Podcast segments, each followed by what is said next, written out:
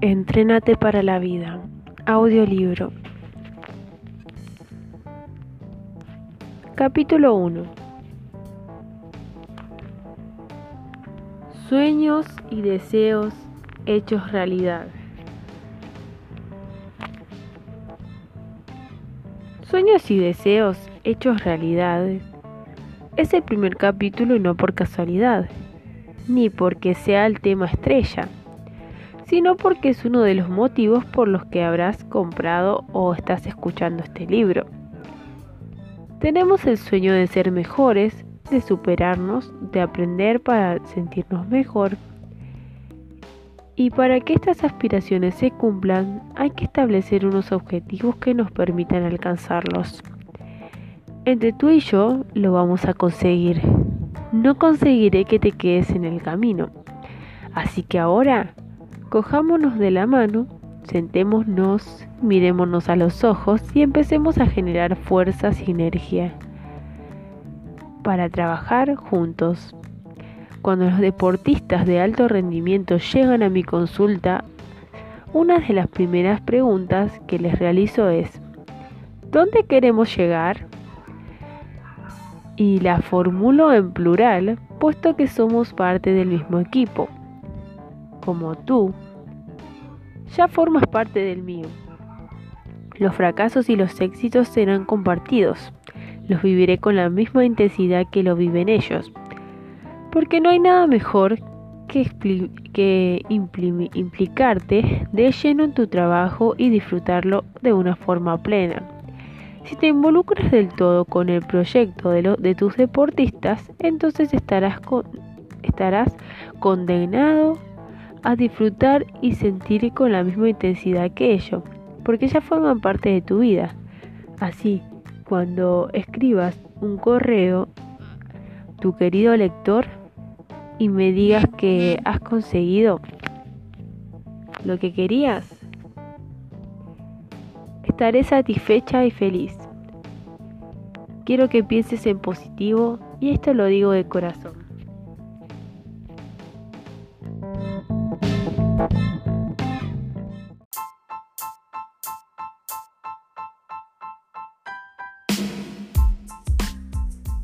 Elegí estudiar psicología porque me gustan las personas y sobre todo porque me satisface ayudarlas. Si tú avanzas, me sentiré feliz y me diré misión cumplida, Patri. Y ahora te formulo la misma pregunta que a ellos, ¿dónde queremos llegar? Igual te parece muy general, pero es interesante saber cuál es tu respuesta espontánea Aquí tienes algunos ejemplos de lo que otros me dicen, incluidos deportistas. Responden a esa cuestión. A ser olímpicos, yo empiezo a ser más creativo. Estudié derecho porque mis padres me dijeron que esta carrera tenía mucha salida. Renuncié a mi sueño de hacer bellas artes y ahora no soy feliz. Me gusta crear, quiero crear. Otro es ser un buen padre. Es mi, es mi sueño. Soy separado y estoy poco con mis hijos. Cuando lo veo, creo que los consiento mucho en sus caprichos. Me gustaría poder ser bueno con ellos, pero no maleducarlos. Otra es, yo quiero ser feliz. Tengo todo lo que deseo, una familia, mis hijos están sanos, mi marido me quiere, no tengo problemas económicos y a pesar de todo eso, no soy feliz. Quiero vivir en paz, tengo mil pensamientos que me rodean, se repiten y me atormentan. Seguramente que con una sola respuesta a la pregunta que te plantees no es suficiente. Deseamos alcanzar muchas cosas, querer cambiar ya es una buena señal, significa que pretendemos superarnos. Tener metas y objetivos es un indicador de que estamos vivos y nos sentimos de que tenemos motivación a algo por lo que luchar. Vamos a realizar el siguiente ejercicio para facilitarte la respuesta a la pregunta. ¿Dónde queremos llegar? en un principio, lo que establece áreas o ámbitos que nos faciliten encontrar lo que deseamos, escribe las respuestas en la ficha de trabajo que hay al final, que voy a mostrarte.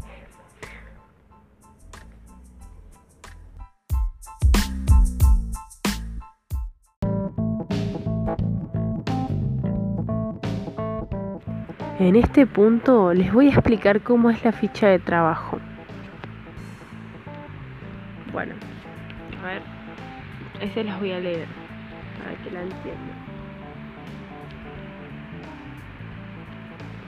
La ficha de trabajo consiste en ámbito personal, ámbito familiar, ámbito sentimental, ámbito laboral, ámbito social y se pone objeto de deseo en una fila abajo. Divide el objetivo.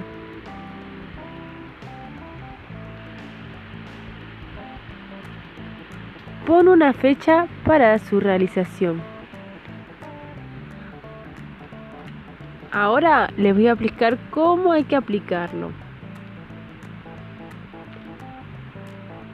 Contesta de forma espontánea el siguiente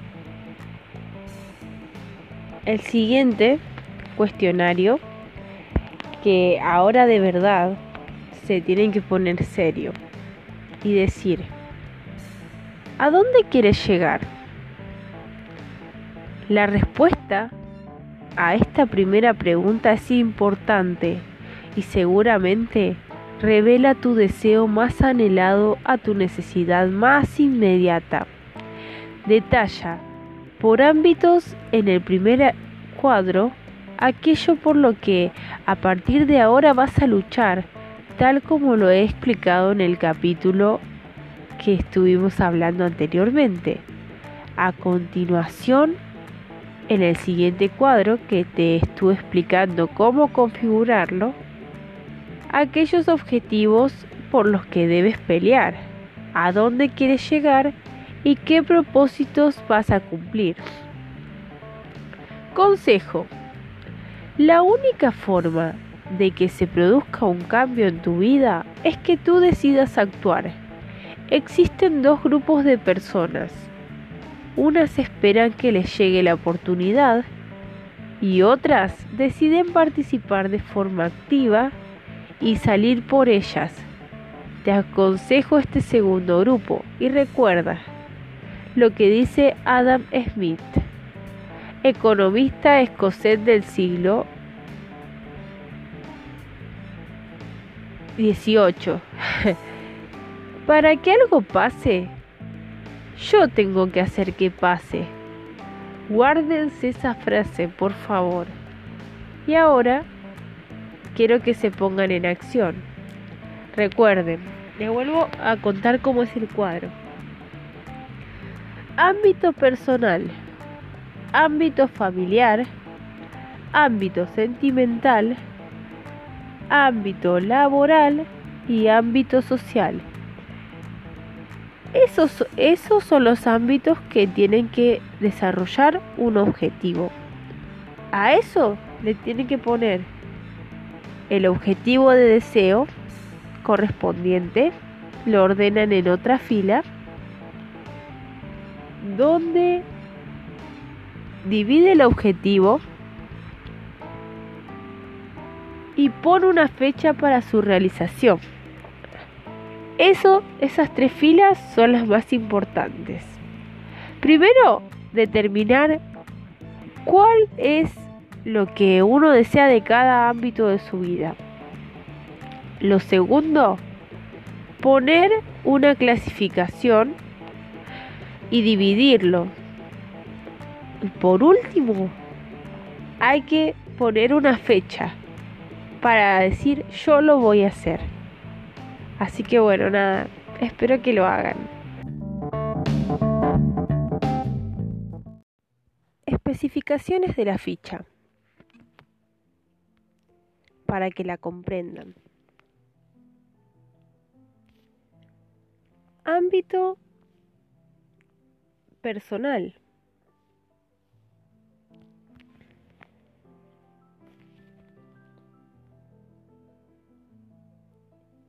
Este ámbito se recogen deseos, objetivos que tienen que ver contigo mismo. Por eso mismo es el ámbito personal. Todo aquello que quieres alcanzar relacionado con tu salud, tus aficiones, lo que te queda por aprender, cómo te apetece llevar el pelo y si quieres perder o coger peso, puedes incluir también la lectura de libros pendientes, el desarrollar más la independencia emocional, etc. Por ejemplo, me gustaría adelgazar 5 kilos en los próximos 5 meses. Deseo empezar a hacer un poco de deporte. Quiero mejorar mi inglés. Deseo apagar la televisión por las noches y dedicar un poco más de tiempo a leer. Tengo pendiente hacer un viaje de placer y poder descansar. Me gustaría ir sola al cine sin que me dé vergüenza.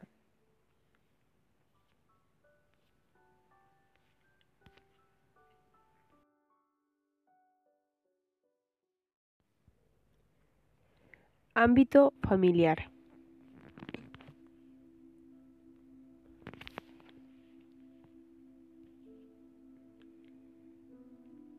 Engloba los deseos que tengas relacionados con tu familia más íntima, pareja, en lo que se incluye tus hijos, a tu pareja, tu novio y a la familia más completa, que cuenta con los padres, hermanos, primos, etc.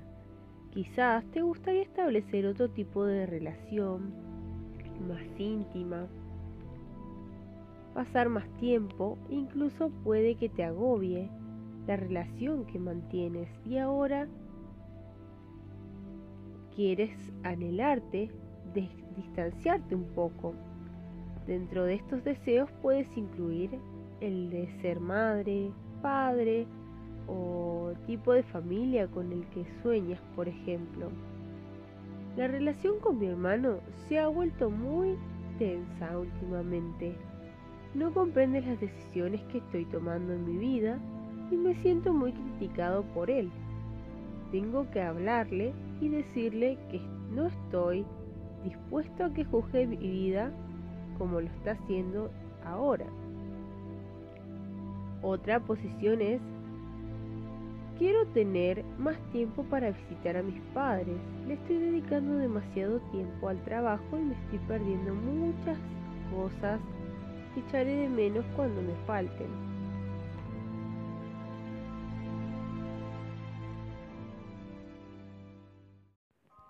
Ámbito sentimental.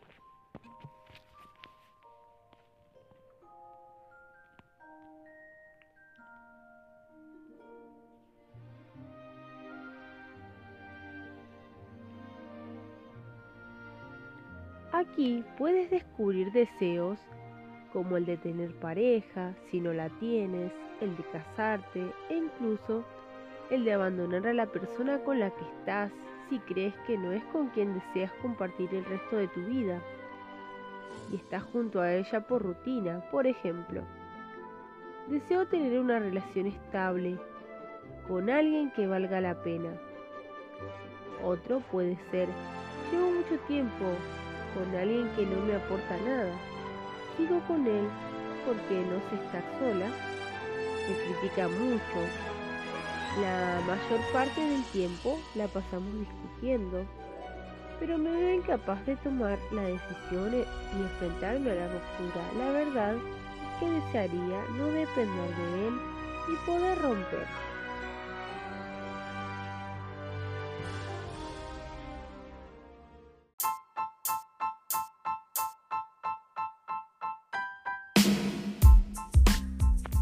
Ámbito social.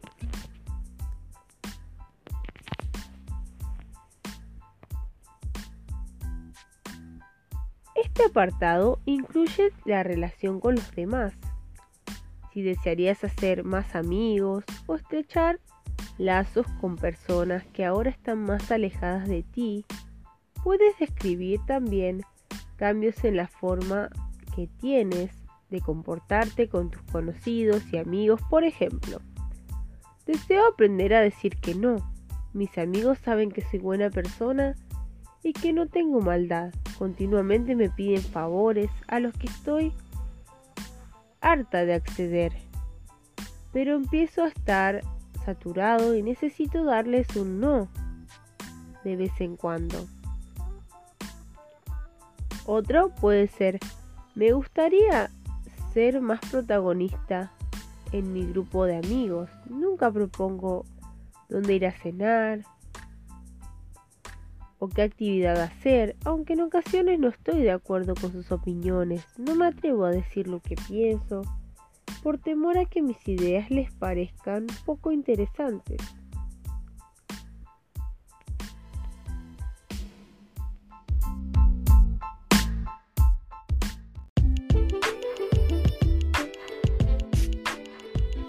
Ámbito laboral.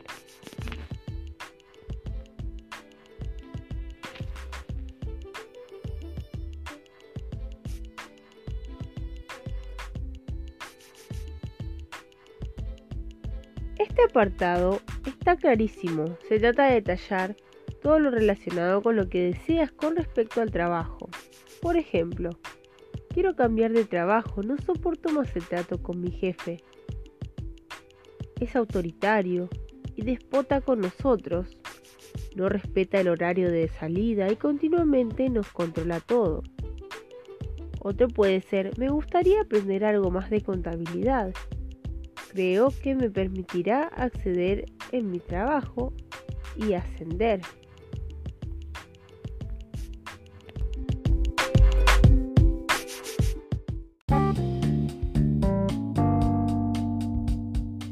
Después de ver todas estas áreas,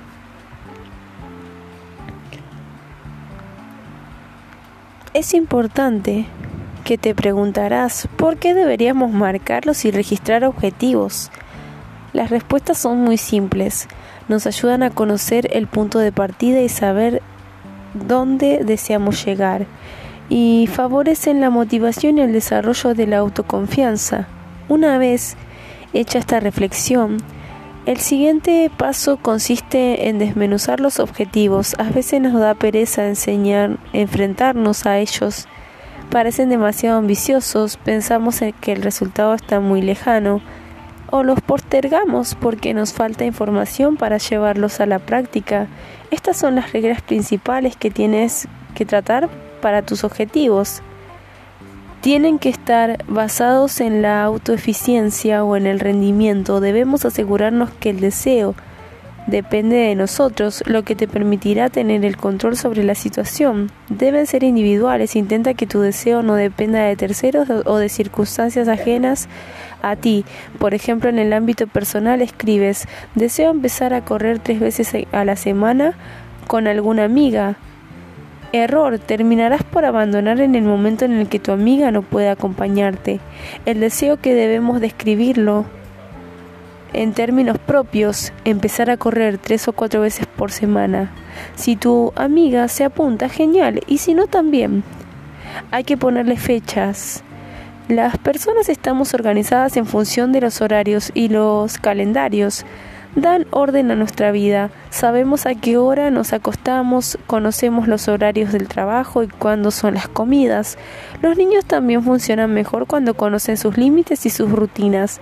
¿Por qué no, no calendarizamos los objetivos? Calendarizar los objetivos consiste en que nos, nos permitirá organizar el resto de tareas y no tendremos excusas como hoy se me se me ha echado el día encima o he venido he tenido otros imprevistos. Hay que escribirlos y ponerlos a la vista. Aumenta la perseverancia y el recuerdo. Están ahí así que no podemos olvidarnos de ellos. Que estén por escrito también está relacionado con un mayor compromiso contigo mismo y con los demás. Una manera es recomendable para ti si estás fuera de tu casa es que lleves siempre contigo una agenda en la cual te apuntes los objetivos y los puedas tachar. Así como también si estás en tu casa, una pizarra en, la, en donde puedas tachar también los objetivos cumplidos. Hay que comprobar de manera periódica si los estamos consiguiendo. Es importante reforzarnos y premiarnos por el, por, el, esfuerzo que hacemos. Además, da mucha alegría cada vez que tachamos algo de una lista. Ese gesto de poner una marca o eliminar un objetivo significa que lo has hecho y que tienes una cosa menos de la que estar pendiente. Hay que establecerlos en función de tu calendario como trabajador, pareja, padre y persona. No quieras ser, todo, ser un todoterreno. Tiene que haber sitio para todo. Cuando metemos las cosas con calzador es muy fácil empezar a postergar y terminar por abandonar. Veamos un caso para que te sirva de ejemplo en la ficha de trabajo del final del capítulo. Objetivo, deseo. Perder 5 kilos. Divide el objetivo. Llamar al nutricionista. Teléfono tanto hacer la compra de los alimentos que me han mandado. Y por otro lado, pon una fecha para su finalización, inicio 15 de septiembre, fecha tope 15 de noviembre. Objetivo deseo, aprender a decir que no me agobia ser siempre tan solícito. Divide el objetivo, comprar un libro de autoayuda, trabajar cada noche un capítulo del libro. Pon una fecha para su realización o finalización. Mañana mismo. Objetivo, deseo. Vivir un poco más. Necesito trabajar menos. Divide el objetivo. Cumplir con el horario de trabajo. No quedarme más de media hora más. No llevarme el portátil a casa. Pon una fecha para su finalización. A partir del primero de octubre.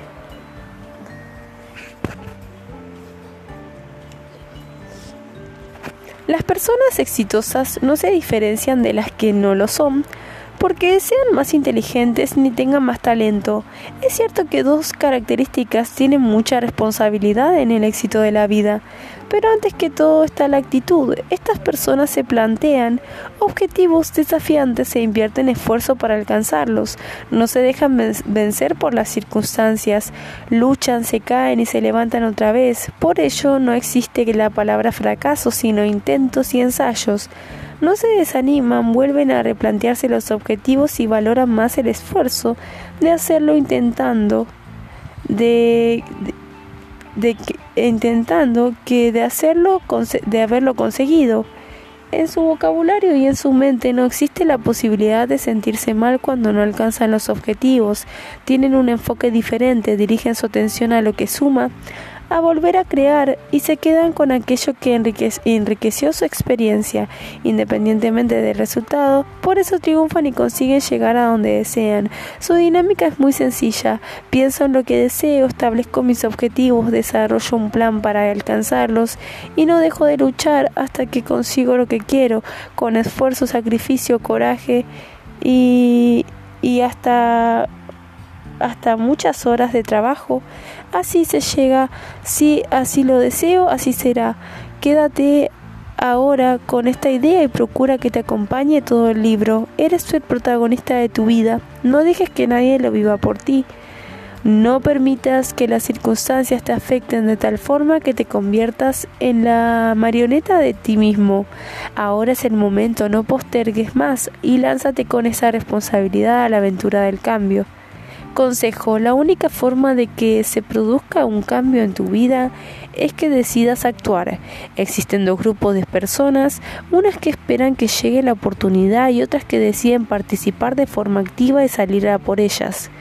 Te aconsejo este segundo grupo y recuerda lo que dice Adam Smith, economista escocés del siglo XVIII. Para que algo pase, yo tengo que hacer que pase. Ficha de trabajo. Contesta de forma espontánea a la siguiente pregunta. No lo pienses mucho. ¿Dónde quieres llegar? La respuesta a esta primera pregunta es importante. Seguramente revela tu deseo más anhelado a tu, o tu necesidad más inmediata. Detalla por ámbitos en primer en el primer cuadro aquello por lo que a partir de ahora vas a luchar tal y como lo he explicado en el capítulo. A continuación, en el siguiente cuadro, describe aquellos objetivos por lo que debes pelear, a dónde quieres llegar y tus propósitos a cumplir. Primero, el ámbito personal. Segundo, el ámbito familiar. Tercero, el ámbito sentimental. Cuarto, el ámbito laboral. Y quinto, el ámbito social. Ahora empieza a detallar cada objetivo deseo, dividiendo el objetivo y pone una fecha para su realización y finalización.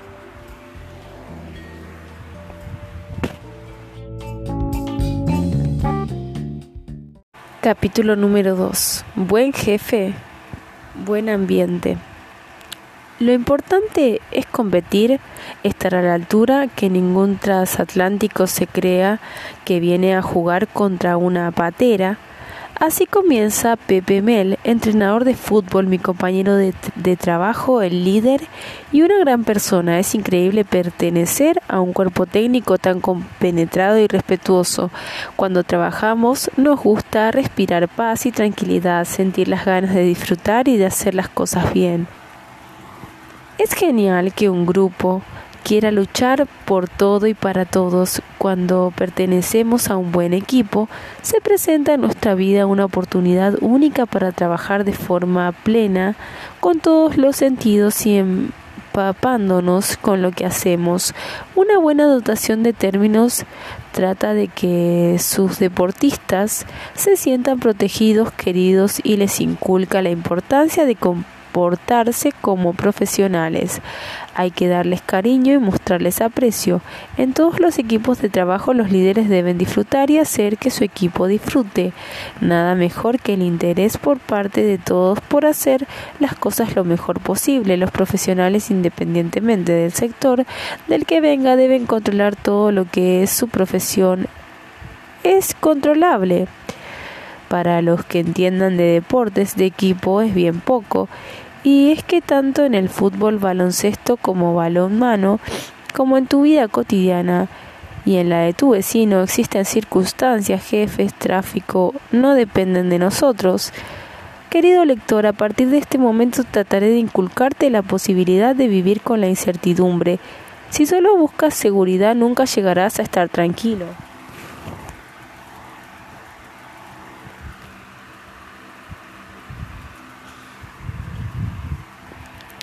En pocas palabras, ahora puedes atender como trabajador, como para ser benevolente, pareja, padre o como madre aquello que depende de ti. Puedes tener actitud para mejorar cada día, para querer hacer las cosas bien, pero debes dejar de preocuparte por lo que no es controlable y aprender que la vida tiene su grado de incertidumbre y no serás el mejor padre, ni madre, ni trabajador, ni persona si te obsesionas por tenerlo todo bajo control.